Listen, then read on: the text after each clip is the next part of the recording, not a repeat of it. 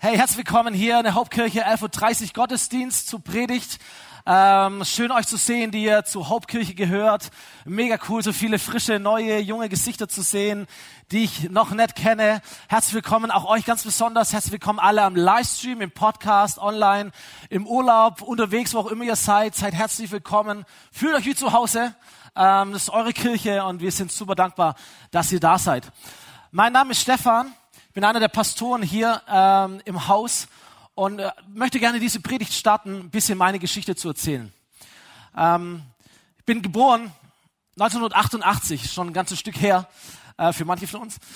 Und in eine Familie hineingeboren worden, in der so ein lebendiger christlicher Glaube ehrlich gesagt überhaupt keine Rolle gespielt hat.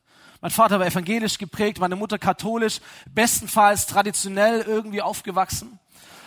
Das entscheidende Jahr für meine Familie war das Jahr 1991. Meine Tante hatte eine Knie-OP, sie war in Göppingen zu Reha und ähm, dort hat ihr irgendjemand von Jesus erzählt.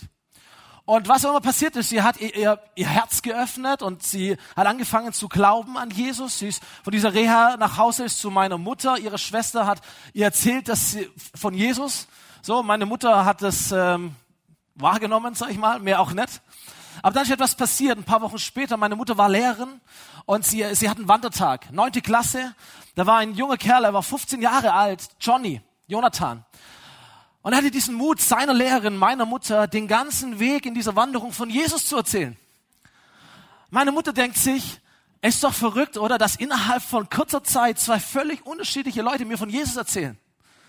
Und ein Gedanke lässt sie nicht mehr los. Vielleicht möchte Gott, dass ich ihn kennenlerne.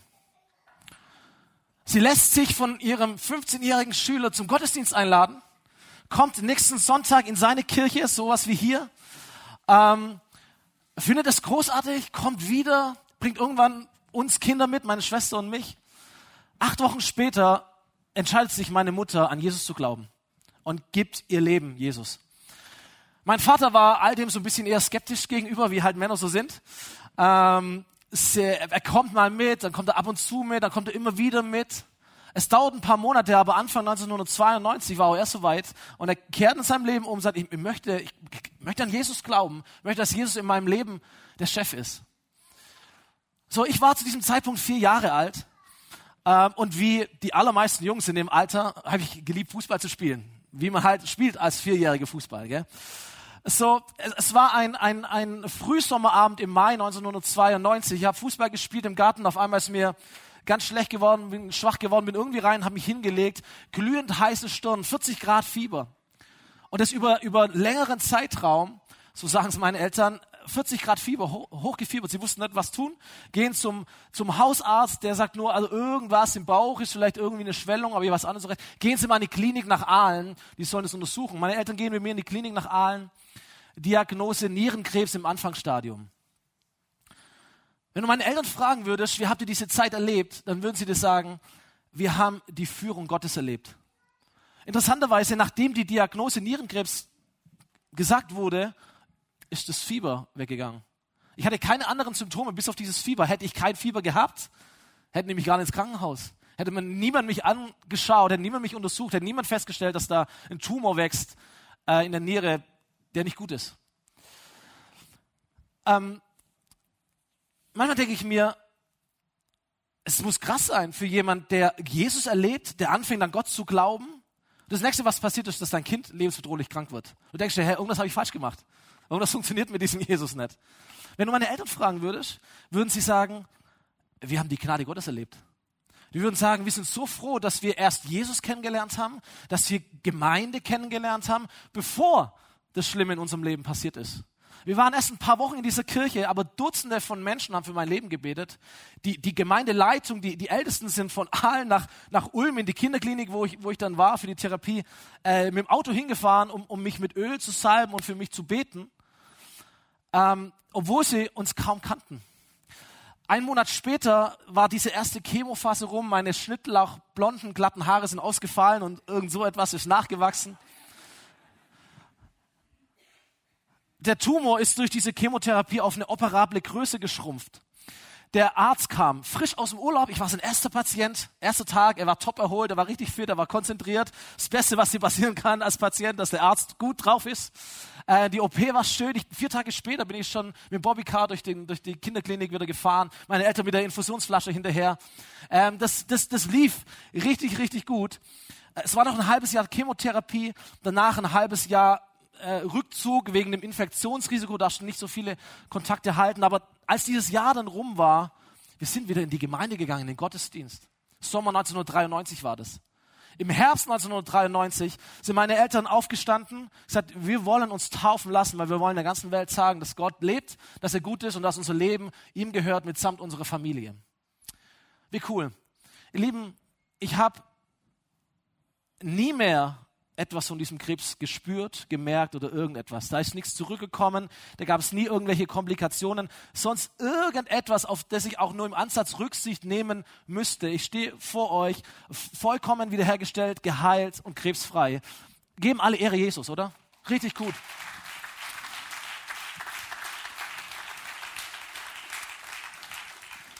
Sieben Jahre später, war elf Jahre alt, ähm, da war Kidskirche, Kindergottesdienst, stinknormal. Meine Mutter hat das gemacht. Okay, ist nicht so cool für dich.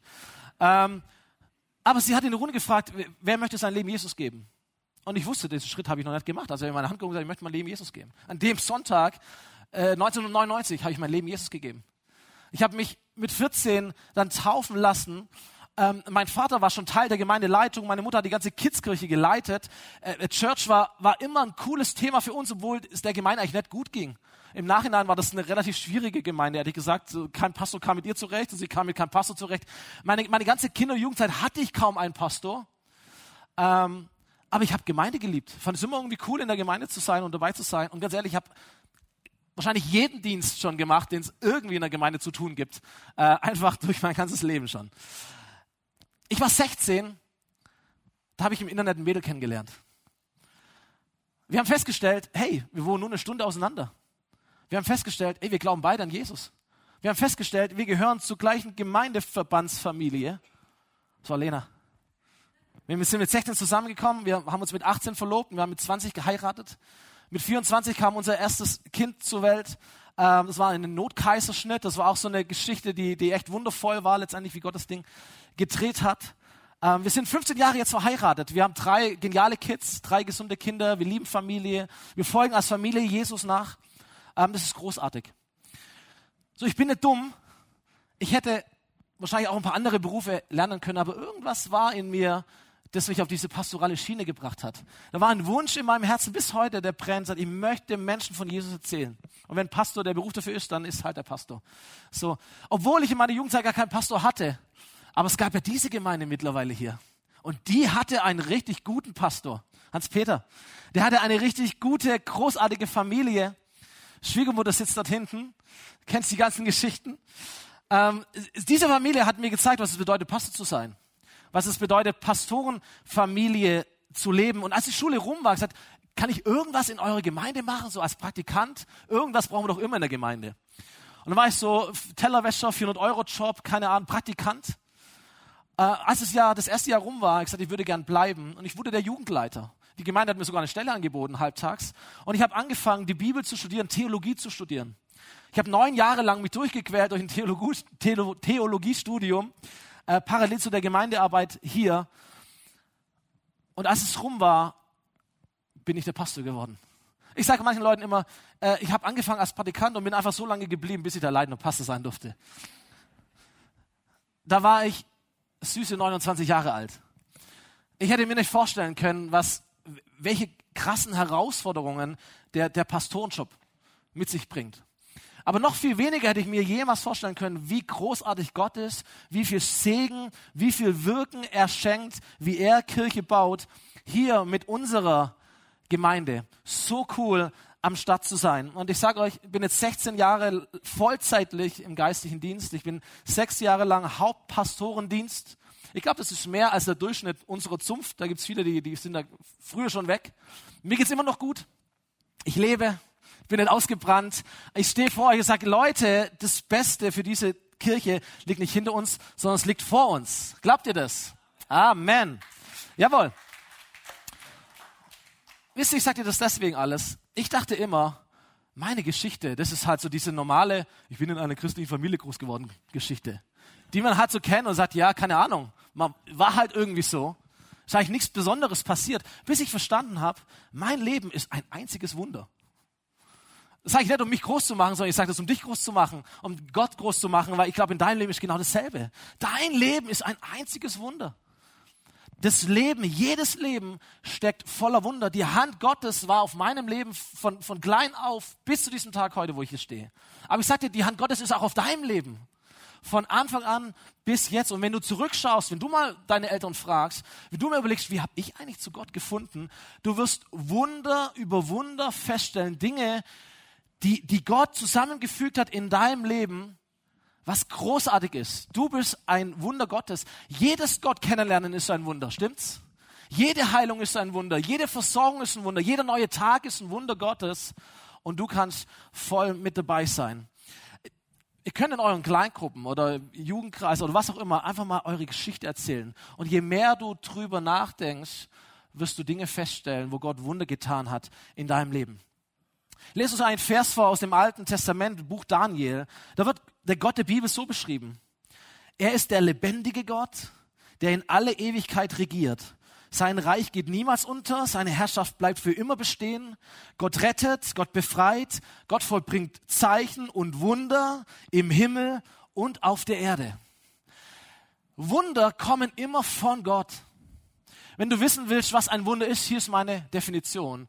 Ein Wunder ist etwas, worüber du dich wunderst. Okay, gibt es irgendetwas in deinem Leben, was du nicht verstehst? Gibt es irgendetwas in deinem Leben, wo du sagst, wie, keine Ahnung, wie das jetzt sein konnte? Keine Ahnung, woher die Person das weiß. Keine Ahnung, warum meine Mail in den Verteiler war. Das sind Wunder Gottes.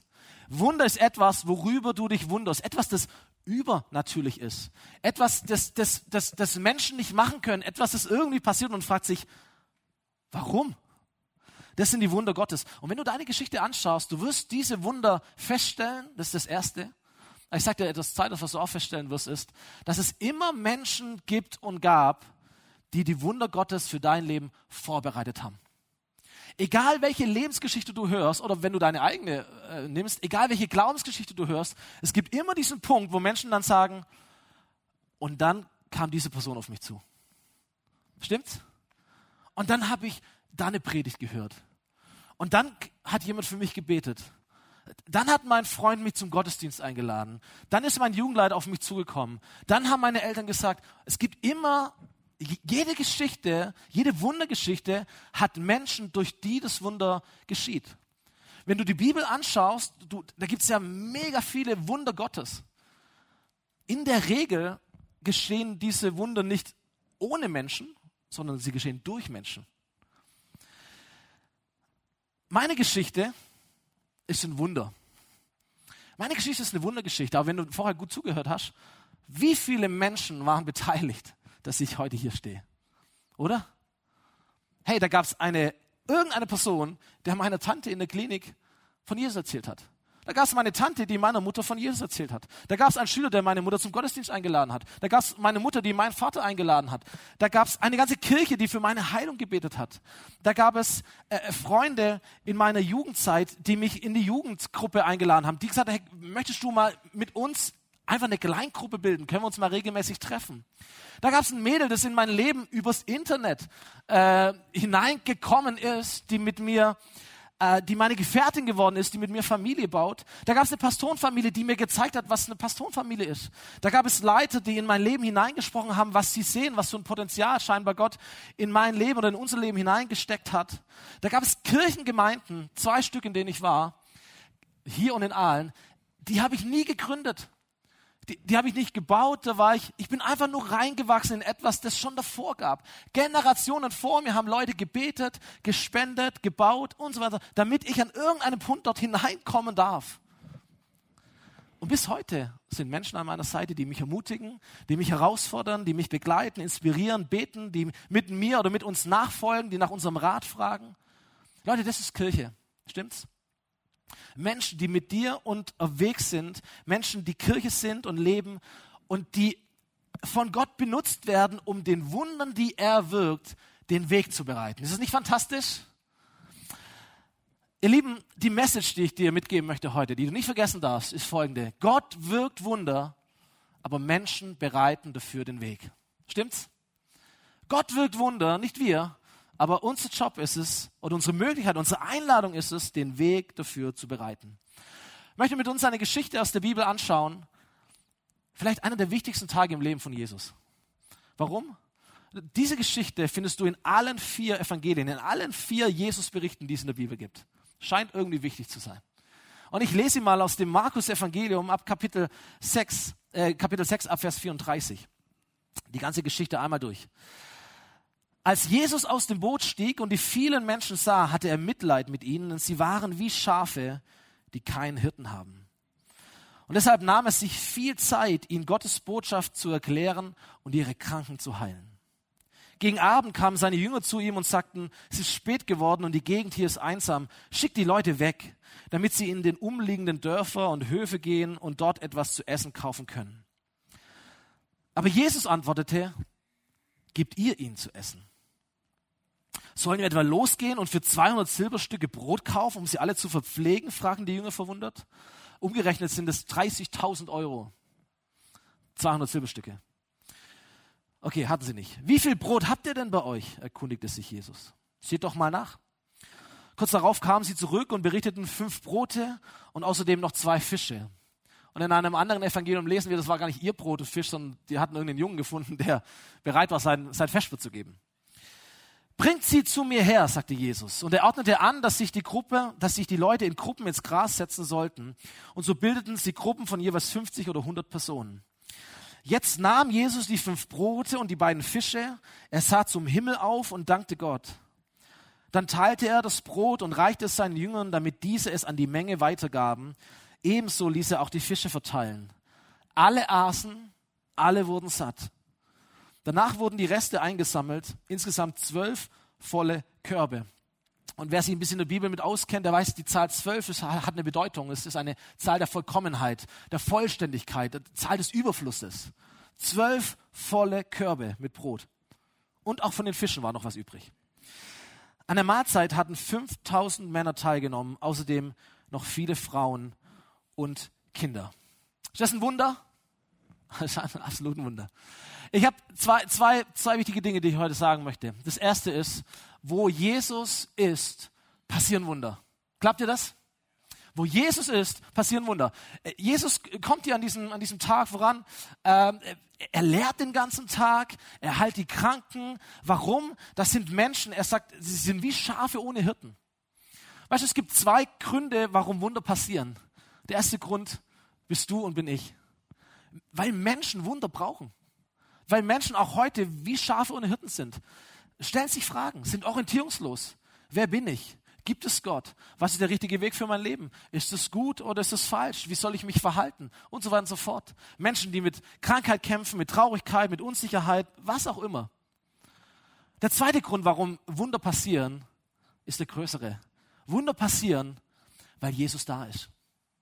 Wunder passieren deswegen, weil Jesus nicht abgeturnt ist von deinen Fragen, von deiner Krankheit, von deiner Traurigkeit, von deiner Orientierungslosigkeit, sondern im Gegensatz, es zieht ihn magisch an, wenn du eine Herausforderung hast, sagt, ey, ich bin da für dich.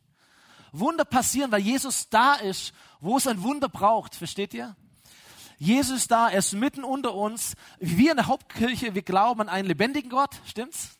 Wir glauben an einen Gott, der heute noch lebt. Wir glauben an einen Gott, der da ist. Wir glauben an einen Gott, der am Leben von Menschen interessiert ist. Wir glauben an einen Gott, der dir entgegenkommt. Wir glauben an einen Gott, der dem nichts unmöglich ist und der mitten unter uns ist heute. Seid ihr mit mir? Jetzt kannst du dich fragen, aber wo ist denn Jesus jetzt? Wenn er da ist, wo ist er denn? Und wenn du ein bisschen die, die Berichte von Jesus dann weiterliest, dann stellst du fest, es gab diesen Moment, wo Jesus an ein Kreuz genagelt wurde wo er gestorben ist für, für all die Fehler und die Sünden und die Schuld von allen Menschen, von mir und von dir. Er ist nach drei Tagen auferstanden, er hat den Tod besiegt. Er ist 40 Tage später in den Himmel zu Gott, seinem Vater, aufgefahren. Und nicht lang später kommt er wieder auf diese Erde, aber nicht mehr als Mensch, sondern als Geist, der Heilige Geist, der all die Menschen mit der Gegenwart Gottes erfüllt, die Jesus nachfolgen und die an ihn glauben. An einer Stelle sagt Jesus einmal, Stuffi hat es vorher schon gesagt, wo zwei oder drei Menschen in meinem Namen zusammenkommen, da bin ich mitten am Start. Da bin ich da. Leute, das ist die kürzeste Definition von Kirche. Was ist Kirche? Kirche ist eine Gemeinschaft von Menschen, in denen Jesus lebt. Oder? Das ist Kirche. Und über diese Kirche, sagt Jesus an einer anderen Stelle, nicht einmal die Hölle wird diese Kirche einmal besiegen. Leute, wir sind hier auch eine Kirche, stimmt's? Jesus ist mitten unter uns. Warum? Wir sind in seinem Namen versammelt. Und hier sind so viele Menschen, die Jesus nachfolgen. In uns lebt Jesus und durch uns wird Jesus sichtbar. Und da, wo Jesus ist, passieren Wunder. Stimmt's? Da, wo Jesus ist, passieren Wunder. Der, der, der, der Tod hat hier kein Recht. Die Sünde, die Hölle, der Feind, er hat verloren, weil Jesus gesiegt hat. Deswegen haben wir eine berechtigte Hoffnung, dass Wunder passieren, weil hier ein Ort ist, wo Jesus ist. Das größte Bild, was die Bibel versucht zu zeichnen, um Kirche zu erklären, ist der Bild von der Leib Jesu. Ein Vers, den ich vor kurzem schon mal erwähnt habe, der mir so nachgeht. Die Gemeinde ist der Leib von Christus. Er, der alles zur Vollendung führen wird, lebt in ihr mit seiner ganzen Fülle. Jesus lebt in seiner Kirche in seiner ganzen Fülle. Ich möchte das sagen, in der Kirche erwarten wir Wunder. Ich tue das. Ich erwarte in meiner Kirche Wunder. Warum? Weil Jesus hier ist. Weil ich glaube, wir sind eine Kirche, in der Jesus wohnt. Weil ich glaube, dass wir versuchen, dem Auftrag Jesu hinterherzugehen. Wir wollen Leidenschaft haben für, sein, für seinen Namen und für, für sein Reich. Wir wollen die Kirche gut voranbringen. Wir wollen Jesus ins Zentrum nehmen. Wir wollen Menschen im Fokus haben. Wir wollen das tun, was Jesus tut. Ich glaube, dass Jesus hier ist. Und weil Jesus hier ist, erwarte ich, dass in seiner Kirche Wunder passieren. Ich glaube das aus ganzem Herzen. Ich möchte dir sagen, weißt du, es gibt ganz unterschiedliche Wege, wie Menschen Gott finden. Natürlich gibt es Menschen, die, völlig übernatürlich, die träumen irgendetwas von Jesus und sagen, okay, ich, Jesus gibt es und ich fange an zu glauben. Äh, das gibt es, aber es ist, es ist die Ausnahme. Natürlich gibt es Menschen, die werden von wildfremden Leuten auf der Straße angesprochen und die fangen an, auf der Straße Jesus nachzufolgen. Wir haben eine ganze Gruppe, die das gerne tut. Unsere Schatzsuche ist ja voll die Heroes. Das ist großartig, das gibt es tatsächlich, aber es ist nicht die Masse. Es gibt es, dass, dass Menschen ohne dass irgendjemand anders sie irgendwie fragt, irgendwie in ihrem, in ihrem Instagram-Feed ein, ein Predigt-Reel von wo auch immer äh, äh, geschickt bekommen und, und anfangen zu glauben, weil sie irgendetwas sehen. Das gibt es tatsächlich. Aber es ist nicht die Mehrheit. Die Mehrheit der Menschen, die ich kenne, der Mehrheit der Menschen, die hier vor mir sitzen, die Mehrheit der Menschen, die Gott finden, die tun das, weil andere Menschen in ihrem Leben aktiv waren. Wenn du deine Biografie liest, nix du, stimmt's? Die allermeisten Menschen hören von Gott, weil sie Freunde haben, die ihnen von Gott erzählen. Weil sie Familie haben, Bekannte haben, die sie irgendwie in den Gottesdienst mitbringen, die ihnen irgendwas, eine Predigt per, per WhatsApp schicken, die sie in die Youth Night mitbringen oder in eine Krabbelgruppe einladen und was auch immer. Die allermeisten Menschen öffnen sich für Gott, entscheiden sich für Gott, weil sie bekannte Familie, Freunde, Nachbarn haben, die im besten Fall in einem guten Moment wertschätzend etwas von Jesus erzählt haben. Der Punkt ist der, bevor Menschen Gott erleben, erleben sie uns. Und das kann jetzt eine gute Botschaft sein oder eine schlechte Botschaft für dich, aber bevor die Menschen Gott erleben, in aller Regel erleben sie dich, erleben sie mich. Und Menschen folgen Jesus nicht alleine nach, sondern Menschen folgen Jesus nach. Menschen werden geistlich gesund. Menschen wachsen in diesem neuen Leben mit Jesus gut auf in einer Kirche, die ihnen hilft, vorwärts zu gehen, die ihnen Hoffnung gibt, die ihnen Leben gibt, die ihnen Dinge erklärt, die sie an die Hand nimmt, die sie mentort und die sie vorwärts bringt, die sie jüngert. Da gibt es keinen anderen Weg. So Gott wirkt das Wunder, aber Menschen bereiten dafür den Weg.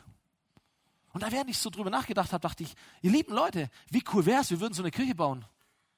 Wie cool wäre es, wir würden strategisch eine Kirche bauen oder eine Kirche leben, die für Menschen da ist, die Jesus noch gar nicht kennen und die das, dazu da ist, dass diese Menschen kommen können und dass sie Jesus erleben, dass sie Hoffnung finden und dass sie Stück für Stück mit uns zusammen Jesus nachfolgen können.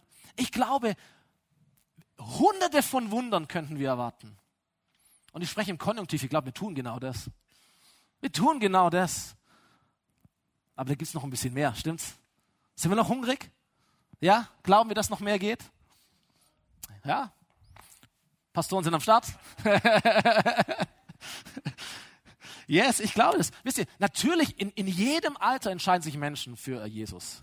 In Erwachsenenalter. Meine Eltern. Ähm, Omas und Opas, in jedem Alter entscheiden sich Menschen für Jesus. Aber die Statistik sagt uns, 80 Prozent der Menschen, die sich für Jesus entscheiden, sind in dem Alter zwischen 5 und 20. 80 Prozent oder mehr als 80 Prozent entscheiden sich im Jugendalter. Ihr Lieben, jedes Kind und jeder Erwachsene und jeder Kreis, der zum Glauben kommt, ist ein Wunder Gottes. Stimmt's? Aber wenn wir nach so etwas suchen wie, wo ist die höchste Erfolgschance?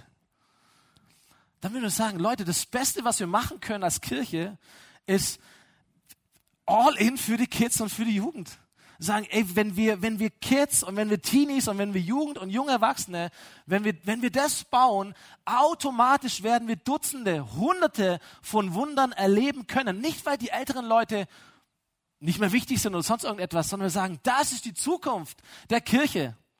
Und als junge Leute und als ältere Leute sind wir voll mit dabei. Wir wollen, dass es nach uns besser wird wie vor uns. Das ist unser Herz. Wir können rechnen und planen mit Wundern, die Gott wirkt. Warum? Weil Gott ganz klar ist in seinen Versprechungen. Weil es klar ist, Gott ist mit uns. Weil es klar ist, was Gott will. Weil wir wissen, wie Gott über Menschen denkt. Weil wir wissen, wie Gott unser Leben sieht, wie Gott das Leben von anderen Menschen sieht. Weil Gott es liebt, Menschen zu erreichen.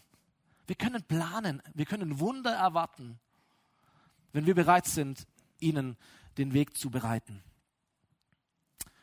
Wenn wir sehen wollen, wie in anderen Städten Wunder der Hoffnung passieren. Leute, da gibt es einen Weg und der heißt, dort muss eine Kirche entstehen. Verstehst du, wenn du hier bist, sagst, ich komme von einer anderen Stadt, ich wünsche mir, dass in meiner Stadt Wunder der Hoffnung passieren, dass Menschen Gott finden, wiederhergestellt werden, dass, dass, dass Ehen versöhnt werden, dass, dass Kids von Jesus begeistert sind. Das braucht eine Kirche dort, es braucht eine Gemeinschaft. Jesus muss dort präsent sein. Du brauchst eine Kirche, damit die Wunder dort passieren können. Es braucht Menschen, die vor Ort sind. Wenn du sagst, ich möchte, dass in meiner Stadt, in meiner Kirche hier in Winnenden, es soll mehr Menschen geben, mehr Wunder Gottes. Ich glaube, wir brauchen ein größeres Haus. Versteht ihr? Räume zu schaffen, Umgebung zu schaffen, in der Gott Wunder wirken kann. Darum geht's. Es braucht einen, vielleicht einen größeren Saal, vielleicht mehr Gruppenräume. Es braucht funktionalere Räume, modernere Räume, whatever. Wir wollen den Wundern Gottes den Weg bereiten. Wenn wir Wunder erleben wollen in der Nachfolge von Menschen, dass sie Schritte gehen, die Wunder sind, was brauchen wir? Ich glaube, es wäre clever zu sagen, hey, wir müssen in unsere Mitarbeiter, in Mitarbeiterinnen, in Leiter, Leiterinnen, je fähiger, je besser unsere Mitarbeiter Leiter sind, Menschen zu führen, ihnen Dinge zu erklären, sie platziert sind, wir Berufungen Gottes auf dem Leben von Menschen freisetzen können, je besser uns das gelingt, umso mehr Raum werden wir schaffen können, die Gott füllt mit den Wundern, die er vorbereitet hat. Glaubt ihr das? Das ist einfach nur eine strategische Überlegung, die ganz klar damit rechnet, Gott tut Wunder. Das ist überhaupt nicht die Frage. Die Frage ist nur, hat er einen Raum, um Wunder zu tun? Und das, da kommen wir ins Spiel. Das ist wiederum ein Stück weit unser Job. Natürlich kann Gott Wunder tun ohne uns. Und macht er auch. Aber solange wir da sind, steht immer eine Einladung in den Raum, dass Gott sagt, hey, come on, geh mit rein, beteilige dich. Ich möchte, dass du Teil des Wunders wirst. Das ist das, was in dieser Geschichte passiert, im, im, im, ähm, die wir gelesen haben. Vielleicht erinnert euch dran, die, die Jünger kommen zu Jesus und sagen, schick die Leute weg, jetzt ist es spät, es ist dunkel und die haben Hunger. In, einer, in, einer, in einem anderen Buch im Johannesevangelium ist der Fokus ein bisschen anders gesetzt, finde ich sehr spannend. Da heißt es, Jesus tritt auf die Jünger zu und sagt, woher kaufen wir Brot, damit sie essen können?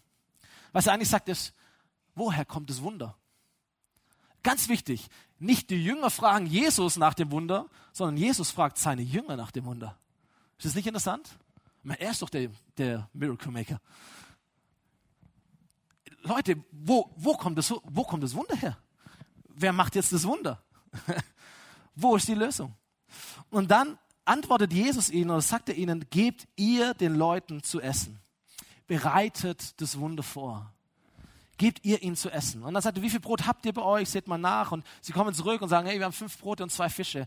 Und sie legen das, was sie haben, in die Hände von Jesus er nimmt es, er segnet es, er vermehrt es und er gibt es seinen Nachfolgern wieder. Und nicht Jesus teilt das Wunder aus, sondern die Jünger teilen das Wunder aus. So, sie sind voll mit drin in dem Wunder, das Gott tut. Jetzt Frage, hat jetzt Jesus das Wunder getan oder haben die Jünger das Wunder getan? Jesus hat das Wunder getan. Aber wer war voll mit drin? Seine Nachfolger. Und ohne sie hätte es nicht dieses Wunder gegeben. Gott wirkt und Menschen bereiten den Raum für Wunder. Ich dachte mir, was Jesus ja auch hätte machen können, wäre, dass er einfach Brot vom Himmel regnen lässt. Kennt ihr diese Story im Alten Testament vom Volk Israel? 40 Jahre lang sind die in der Wüste und jeden Tag lässt Gott das Brot regnen. Ich denke mir, Gott, warum hast du nicht da Brot regnen lassen? Hättest du, während du predigst, kommt noch die, die Band kommt nach vorne und der, der, der Brot regnet schon runter und so. Wie cool. Hätte er machen können. Ich, mir fällt nur ein Grund ein, warum Jesus nicht Brot hat regnen lassen in diesem Moment. Weißt du welcher? Es gab schon Brot. Da war schon Brot da. Okay, es war nicht viel, es war wenig, aber es war schon Brot da. Es war schon Brot da. Also ich frage mich, warum lässt Gott nicht einfach Gemeinden regnen? Wäre doch cool. In Fellbach regnet es eine Kirche und in Rudesberg regnet es eine Kirche und in, in, in, in Welzheim regnet es eine Kirche. So, bam, bam, bam, bam. Könnte doch Gott, warum nicht? Warum lässt Gott nicht ein neues Kirchengebäude regnen? Warum lässt Gott nicht Geld regnen? Warum lässt Gott nicht Leiter und Leiterinnen regnen, die wir bräuchten, um, um, um unsere Teams weiterzubauen? Mir fällt nur eine Antwort ein. Die sind alle schon da. Die Träume sind schon da. Die Menschen aus den anderen Städten sind schon da. Die, die Finanzen sind schon da. Es mag nicht viel sein. Aber wenn wir das geben, was wir haben, in die Hände von Jesus und er segnet und vermehrt und es uns wieder gibt und wir teilen es aus, werden die Wunder passieren. Amen. Es ist alles schon da. Gebt ihr ihnen zu essen. Was für ein Satz. Gebt ihr ihnen zu essen. Gebt, was ihr habt, bereitet das Wunder, das ich wirken werde, vor. Wisst ihr, manchmal passieren Wunder, obwohl wir da sind und wir machen etwas völlig anderes, was Gott will. Das ist dann das, was Christen Gnade nennen. Wenn Gott wirkt und uns so ein bisschen zur Seite schiebt, komm, mach Platz, so. Das ist Gnade. Ich dachte mir, wie viel mehr Wunder passieren, wenn wir mit Gott arbeiten, wenn wir nicht gegen Gott arbeiten und er tut trotzdem Wunder, Halleluja, sondern wenn wir mit Gott arbeiten, das nennt man dann nicht mehr Gnade, das nennt man dann Glaube. Zu sagen, ich weiß, was Gott ist, ich weiß, was er will, ich kenne die Versprechungen Gottes, ich weiß, wer in mir lebt. Ich gehe vorwärts. Das ist Glaube. Ich, ich rechne mit Wundern und ich bereite ihnen den Weg. Leute, ich glaube, dass wir das mit, mit diesem Gottesbewusstsein sagen können. Wir wissen doch, wer unser Gott ist. Wir kennen seine Versprechen. Wir wissen um seine Liebe. Wir wissen, was er kann. Wir müssen uns nicht immer ängstlich vergewissern, ist Gott es noch mit uns? Können wir das machen? Können wir das beten? Dürfen wir daran denken? Dürfen wir das träumen? Dürfen wir das aussprechen? Dürfen wir darüber lernen? Wir wissen doch, wie Gott ist. Wir, wir wissen, dass Gott es liebt, Menschen zu begegnen. Wir wissen, dass Gott es liebt, Dinge zum Aufblühen und zum Wachsen zu bringen. Wir wissen doch, dass es überall auf dieser Welt, in unserer Region Menschen gibt, die Gott erreichen möchte. Jetzt ist es Zeit zu geben und Wege zu bereiten, um vorwärts zu gehen. Kirche ist die Hoffnung dieser Welt. Nicht, weil wir so toll sind, nicht, weil wir Hauptkirche heißen, sondern weil Jesus Christus, die Hoffnung dieser Welt, in uns lebt. Und da, wo Jesus ist, passieren die Wunder. Deswegen haben wir diese, diese Erwartung, dass die Wunder passieren. Nicht, nicht, weil wir so toll sind, sondern weil unser Gott, der in uns ist, so toll ist. Amen. Deswegen machen wir das. So, ich habe meine Predigt heute genannt, wie investiere ich in Wunder? Mir ist nichts besser ein, eingefallen. Wie investiere ich in Wunder? Dachte das, so kriege ich es irgendwie am besten rüber. Und es ist nicht nur ein, ein, ein, eine Predigt aus, ihr merkt es, es kommt von meinem Herzen. sondern es ist auch der, der Start einer ganz besonderen Season als Kirche. Es ist der Start unserer Investmentkampagne. Wir haben die genannt starke Wurzeln und sichtbare Früchte.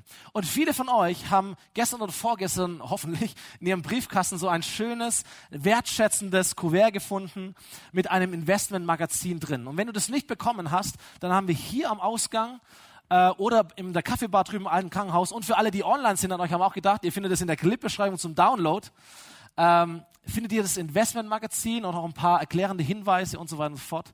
Da steht alles drin. Ich bitte euch um eines, dass ihr das lest, dass ihr das wahrnehmt und dass ihr einfach dankbar seid und dass ihr freut an dem, was Gott tut in dieser Kirche. Wenn du sagst, ich bin hier eigentlich ganz neu, bin irgendwie eingeladen worden, was geht mich das an?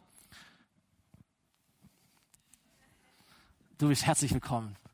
Du bist herzlich willkommen, da zu sein, aber du bist auch herzlich willkommen, Teil von uns zu werden. Du bist herzlich willkommen zu lesen, was Gott gewirkt hat. Das haben wir aufgeschrieben. Hey, was sind die Wurzeln unserer Kirche?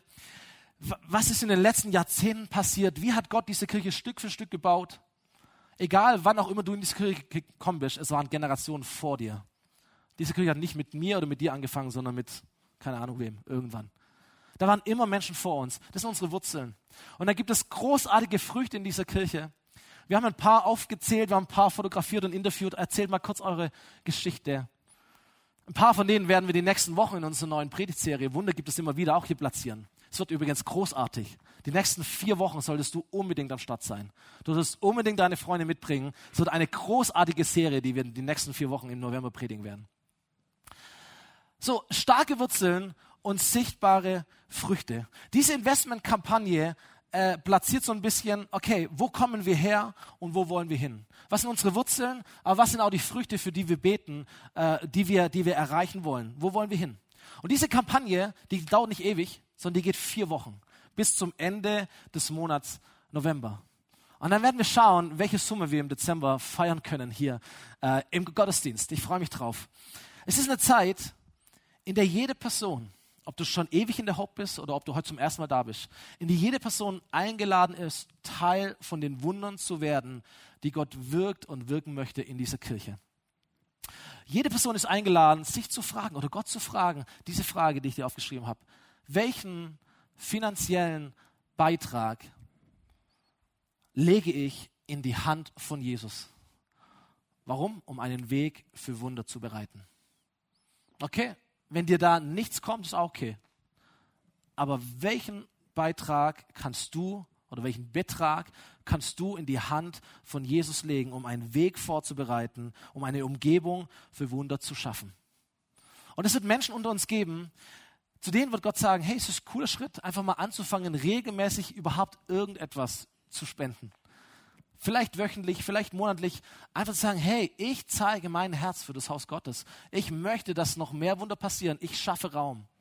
Andere Menschen äh, werden vermutlich sagen, hey, ich hoffe es, ähm, ich, ich, ich will Gott herausfordern. Ich lege was drauf. Ich gebe schon monatlich, aber ich, ich fordere Gott heraus. Gott, wenn das stimmt. Gott, wenn du real bist. Gott, wenn es dich wirklich gibt. Gott, wenn meine Finanzen dafür dienlich sein können, Raum zu schaffen, damit die Wunder Gottes passieren, wer bin ich, um zurückzuhalten? Und ich lege noch was drauf. Und es wird Menschen geben unter uns, wir sprechen das fröhlich aus. Vielleicht hast du eine Summe im Herzen, vielleicht sogar eine große Summe. Und sagst, wo auch immer dieses Geld herkommt, aber ich werde eine, eine größere Einzelspende machen in diese Kirche hinein. Warum? Weil ich diesen Ort liebe, weil ich an die Zukunft dieser Kirche glaube, weil ich glaube, dass Gott mega viel vorhat in Winnenden und in dieser Region und darüber hinaus. Und ich möchte Teil davon sein. Ich möchte Teil von dem sein, was Gott wirkt in und durch diese Kirche. Wir haben diese Investmentprojekte, ich glaube, es sind vier Stück, haben wir aufgeschrieben. Next Level haben wir das genannt, unsere Investmentprojekte. Äh, wir haben gesagt, wir wollen, heute würde ich vielleicht eher sagen, es sind vier Umgebungen für Wunder. Wir haben gesagt, wir, wir, wir träumen davon, von einem größeren Haus hier auf diesem Campus in Winnenden. Warum? Weil wir glauben, dass es noch viel mehr Menschen hier in unserer Stadt gibt, die, die Hope brauchen. Nicht unsere Kirche oder irgendetwas, den, den Namen, sondern der Jesus, der unsere Hoffnung ist. Wir haben gesagt, wir, wir, wir glauben, dass Winnenden nicht das Ende ist, sondern wir glauben, dass wir berufen sind, auch in dieser Region und vielleicht sogar darüber hinaus in unserem Land, Kirchen zu pflanzen, Kirchen neu zu beleben, Kirchen zu gründen, weil es so viele Orte gibt, wo es überhaupt nicht so etwas wie eine Kirche wie diese gibt. Und wir brauchen mehr Räume für die Wunder Gottes in unserem Land und in unserer Region. Dann haben wir gesagt, wir, wir, wir glauben, dass der Schlüssel für die Zukunft der Kirche ist, die junge Generation. Es sind die Kids, es sind die Teenies, es sind die Jugendlichen. So, wenn wir investieren könnten in Räumlichkeiten, in Personal, in, in, in, in, in zeitgemäße Kirchenarbeit, das wäre fantastisch. Das würde die Zukunft der Gemeinde vorwärts bringen. Und bei allem, was wir tun, merken wir immer, ey, wir brauchen fähige, ausgebildete, ausgerüstete Männer und Frauen, die der Berufung, die Gott auf ihr Leben gelegt hat, nachgehen können. Wir müssen sie ausbilden, wir müssen sie befähigen, wir müssen sie freisetzen, damit das, was Gott auf sie gelegt hat, sie auch leben können. Das sind unsere vier Investmentprojekte. Wir haben keine Summe im Kopf, aber du bist eingeladen, dein Herz zu zeigen. Sagen, das glaube ich sind alles Schritte, die eine Umgebung bauen können, in der Gott dann Wunder tun kann. Und wir bereiten mit unseren Finanzen den Weg genau dafür vor. In unserer Kirche sprechen wir von einem Investment. Und Investment hat genau diesen Charakter. Es geht darum, etwas zu ermöglichen, zu investieren, damit etwas geschieht, was heute noch nicht sichtbar ist. Das biblische Bild dazu ist das Prinzip von Saat und Ernte. Und auch in diesem Investmentmagazin spielen wir mit diesen Bildern der Natur. Saat und Ernte. Und in der Bibel findest du so viele Bibelverse, die, die dieses Bild aufgreifen. Es geht darum, dass wir etwas säen in der Erwartung, dass das, was wir sehen, eine reiche Ernte bringt. Stimmt's? So, wenn du in der Landwirtschaft bist, du säst aus, du siehst gar nichts. Stimmt's? Da ist ein Same und pff, egal. Weg. Jede Saat kostet dich. Du gibst, du gibst, du gibst. Du siehst gar nichts. Du gibst, du gibst, du gibst, du gibst, du gibst. Aber wenn der Boden gut ist, wenn es regnet, wenn die Sonne scheint, wenn, der, wenn die Saat taugt, du erwartest, die Landwirte leben davon. Sie erwarten reiche Ernte. Und das ist der Punkt. Jesus sagt einmal, ein Weizenkorn muss in die Erde ausgesät werden und wenn es dort nicht stirbt, wird es allein bleiben. Also Saat hat immer auch was mit Opfer zu tun, mit Sterben, mit Schmerzen. Geld zu geben hat auch immer was mit Schmerzen zu tun. Da stirbt eine gewisse Sicherheit vielleicht in deinem Leben. Ist gut, ist Saat. Sein Tod aber wird viele neuen Samenkörner hervorbringen, eine reiche Ernte neuen Lebens. Weißt du, jede Saat kostet, aber jede Saat, die du aussäst, ist die Möglichkeit, ein Wunder zu sehen. Stimmt's? Ohne Saat keine Wunder. Mit Saat die Möglichkeit von Wundern. Und wenn ich unseren Gott richtig verstanden habe, eine Sicherheit von Wundern. Deswegen Saat und Ernte. Eine reiche Ernte. Ich komme zum Ende dieser Predigt. Nehmen uns nochmal mit hinein in diese Geschichte. Jesus nahm die fünf Brote und die beiden Fische, sah zum Himmel auf, dankte Gott. Dann teilte er das Brot und reichte es seinen Jüngern, damit diese an die Menge weitergaben. Ebenso ließ er auch die Fische verteilen. Und jetzt kommt mein Lieblingssatz. Alle aßen und alle wurden satt. Cool, oder? Alle aßen, alle wurden satt.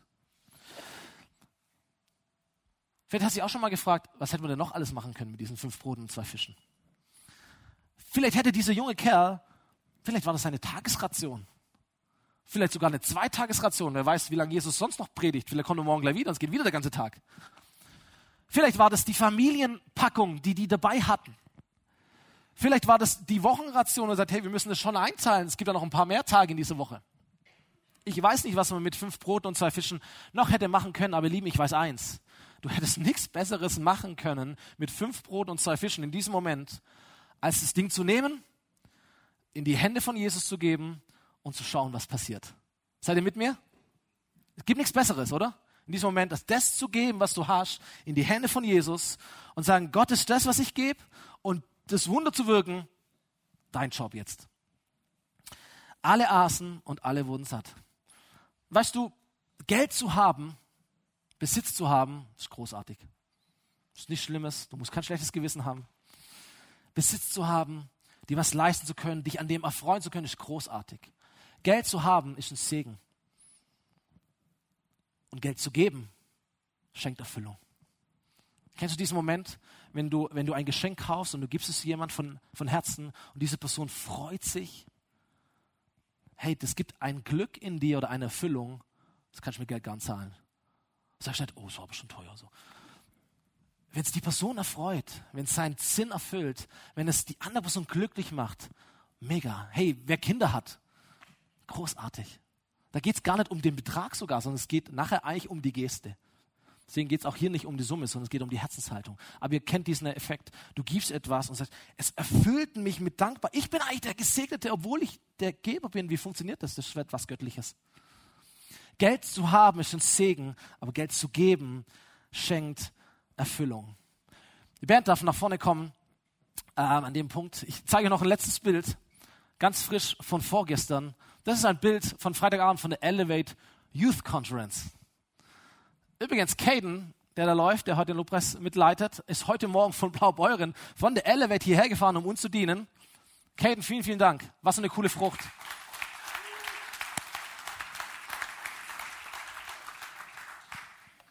Ich bin seit zehn Jahren jeden, jedes Jahr am Freitagabend auf der Elevate Youth Conference. Und ich war auch mal, glaube Samstag, Sonntag, keine Ahnung. Ich habe eigentlich nie Zeit dafür weil Freitagabend, ja, so, dann musst du nach Blaubeuren fahren und dann nimmst du noch irgendwie Teenies oder Jugendliche mit und dann ist es immer so laut und ihr wisst ja die Probleme. Spaß. Elevate ist der Hammer. Elevate ist der, wenn du Kinder hast, die jetzt auf Elevate sind. Ich habe eure Kids beobachtet. Ich habe für eure Kids gebetet. Du darfst innerlich weinen. Gott berührt die Herzen. ist so, so, so schön. Richtig gut. Wir haben schon Generationen äh, von Jugendlichen bei Elevate gehabt. Nicht, nicht bei jedem, sag ich mal, ist die Frucht schon sichtbar, das muss man auch ehrlich sagen. Aber es gibt richtig coole Geschichten. Ich war vor ein paar Jahren mit unserem ersten, mit unserem Crossover Teenicus zu Elevate. Gesagt, hey, da müsst ihr hin, da erleben wir Gott, alle rein, so 12, 13 Jahre alt, sind alle hin, alle tanzen wie verrückt, alle gehen irgendwie auf vorne, für jeden wird gebetet. Drei Stunden Gottesdienst, ihr Lieben. Mega.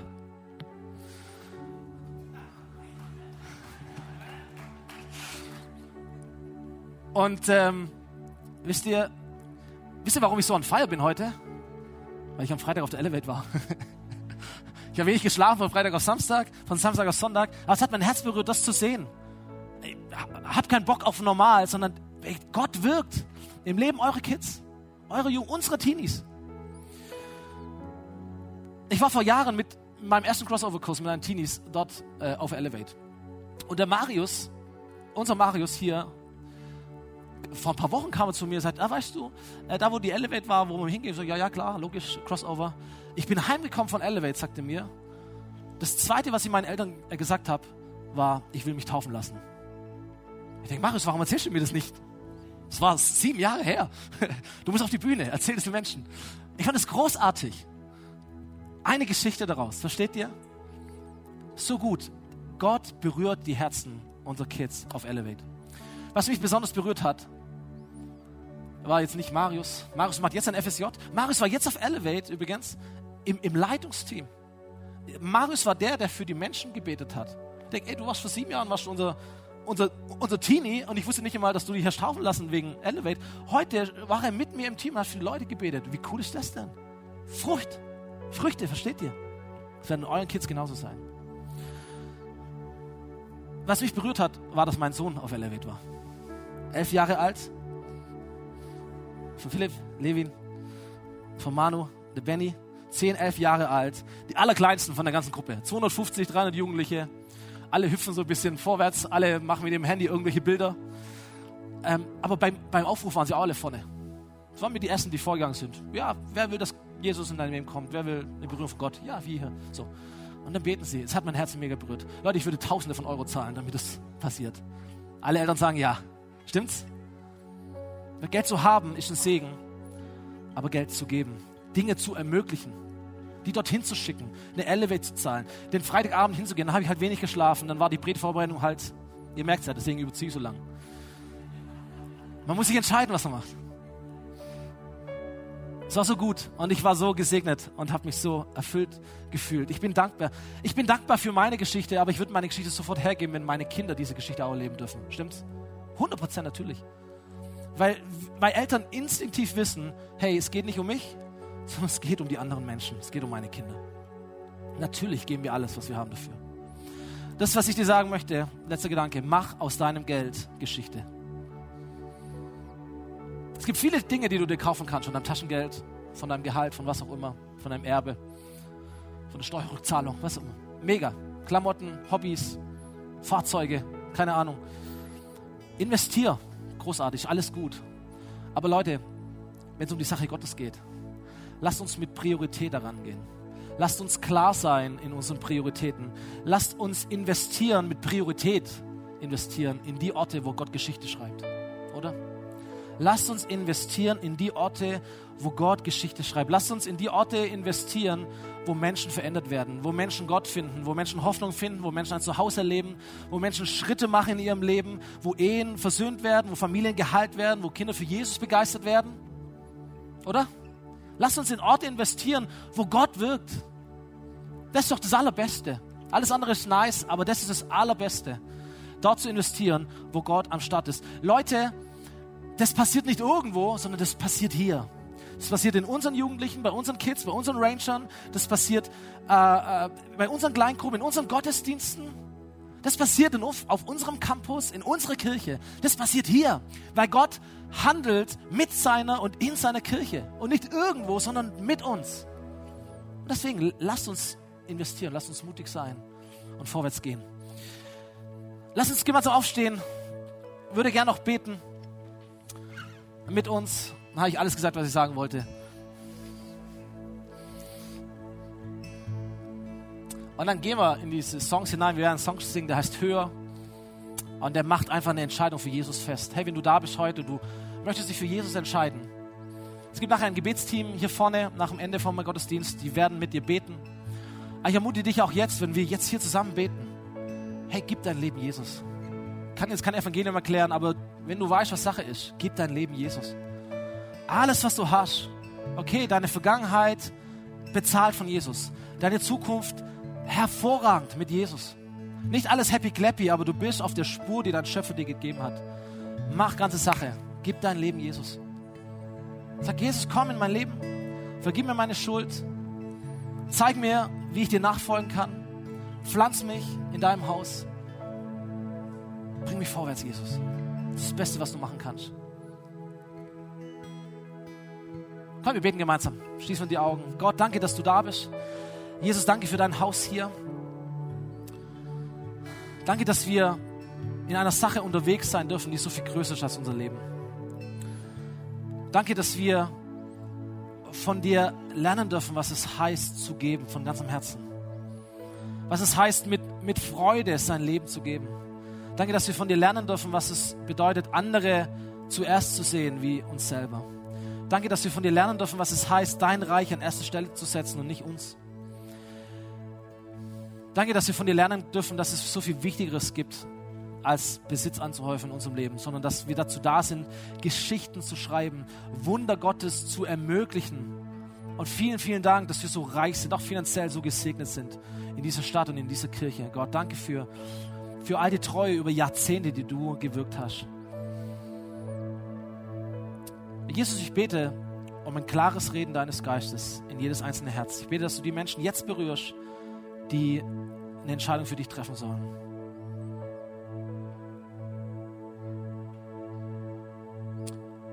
Und dann lade ich dich ein, Heiliger Geist, dass du in unser Herz hineinredest, wie wir uns mit unserem ganzen Leben Zeit, Talente, Begabung, aber auch Finanzen, wie wir uns beteiligen können in dem, was du hier tust und durch uns tust. Segne du diese vier Wochen, lass sie zu einer heiligen Zeit werden, bete für großartige Gottesdienste in dieser neuen Serie, dass wir Wunder über Wunder erleben, weil du hier bist. Gott, lass du Glauben hervorwachsen in unserem Leben, dass wir dich sehen in dieser Zeit. Alle Ehre dir, Jesus. Amen.